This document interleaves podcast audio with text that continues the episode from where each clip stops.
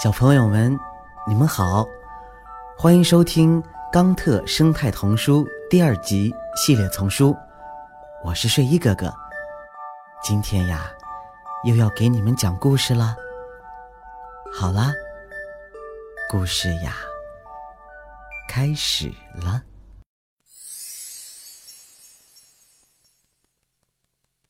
稀土不稀奇。一只猫从兽医那里回来，深深地叹了口气，跳进它最喜欢的沙发。狗注意到了它闷闷不乐的样子，汪汪，怎么了？兽医伤害到你了吗？喵，没有，我只是用激光做了一些治疗。你说的是那种非常强烈的光，这对你眼睛非常危险。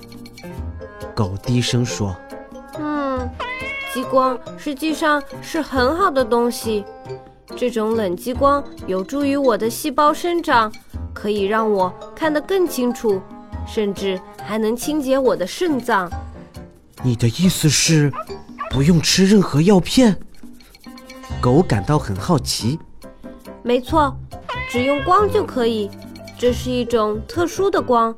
它可以通过吸收更多的能量来变得更强，这听起来相当的危险。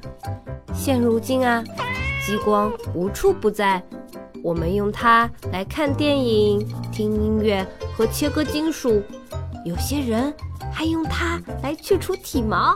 都是用同样的激光吗？不是，激光有很多不同的类型，你知道。现在有可能在不使用模具的情况下，利用激光和等离子对金属进行塑形吗？我不知道等离子是什么，但我想知道为什么在讲了那么多关于激光的好消息后，你还这么难过？狗强调了这一点。嗯，你需要有稀土金属才能制造激光，人类认为这种金属比较稀有。那就危险了，狗评论道：“如果人类必须的某些资源比较稀有的话，他们就会发动战争。”没错，但实际上这些稀土金属足够大家使用了。哦，抱歉，打断你一下，那为什么人类还称它为稀土金属呢？你知道的，人类并不一定总是正确。他们称蚕宝宝为蠕虫，他们说蝴蝶在飞翔，但实际上他们是在做冲浪运动。还有啊，椰子其实并不是一种坚果。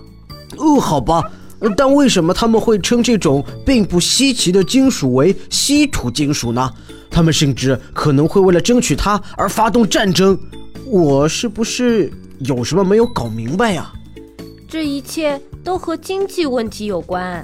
我听说，为了赚钱而进行计算，但把并不少见的东西说成是稀有的，听起来更像是一个骗人的故事。这完全就是错的。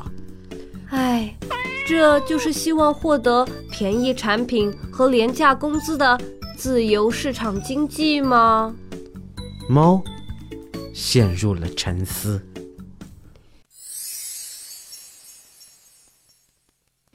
想一想，当你相信某件东西是稀有的，结果却发现并非如此时，你会责怪谁？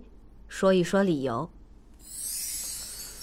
在你相信某件东西有效之前，你是否需要证据？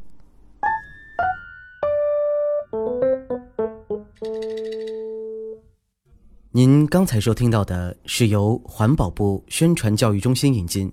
学林出版社和喜马拉雅联合出品，李潇钦和黄鑫播讲的《冈特生态童书》第二集系列丛书，还有很多好听的故事，不要错过了。感谢您的收听，让我们下期再见，谢谢。